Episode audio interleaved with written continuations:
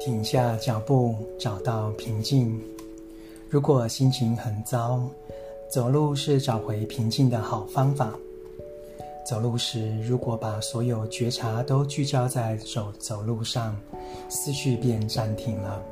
那么，编造故事、归咎、责难以及批判等脑子里的活动就此停歇，也不会把我们带离当下。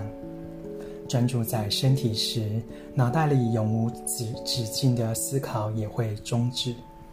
事事不顺心的时候，暂时别去想。这么一来，令人不快的破坏性能量就无法累积。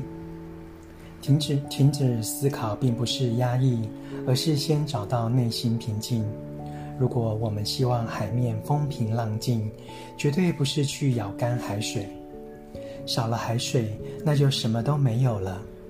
当我们发现心中生出愤怒、恐惧或焦虑，不必急着去驱散这些情绪。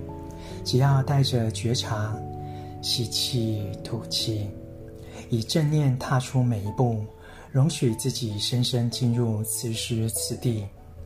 因为生命只存在于此刻，光是如此，便足以抚平内在的风暴。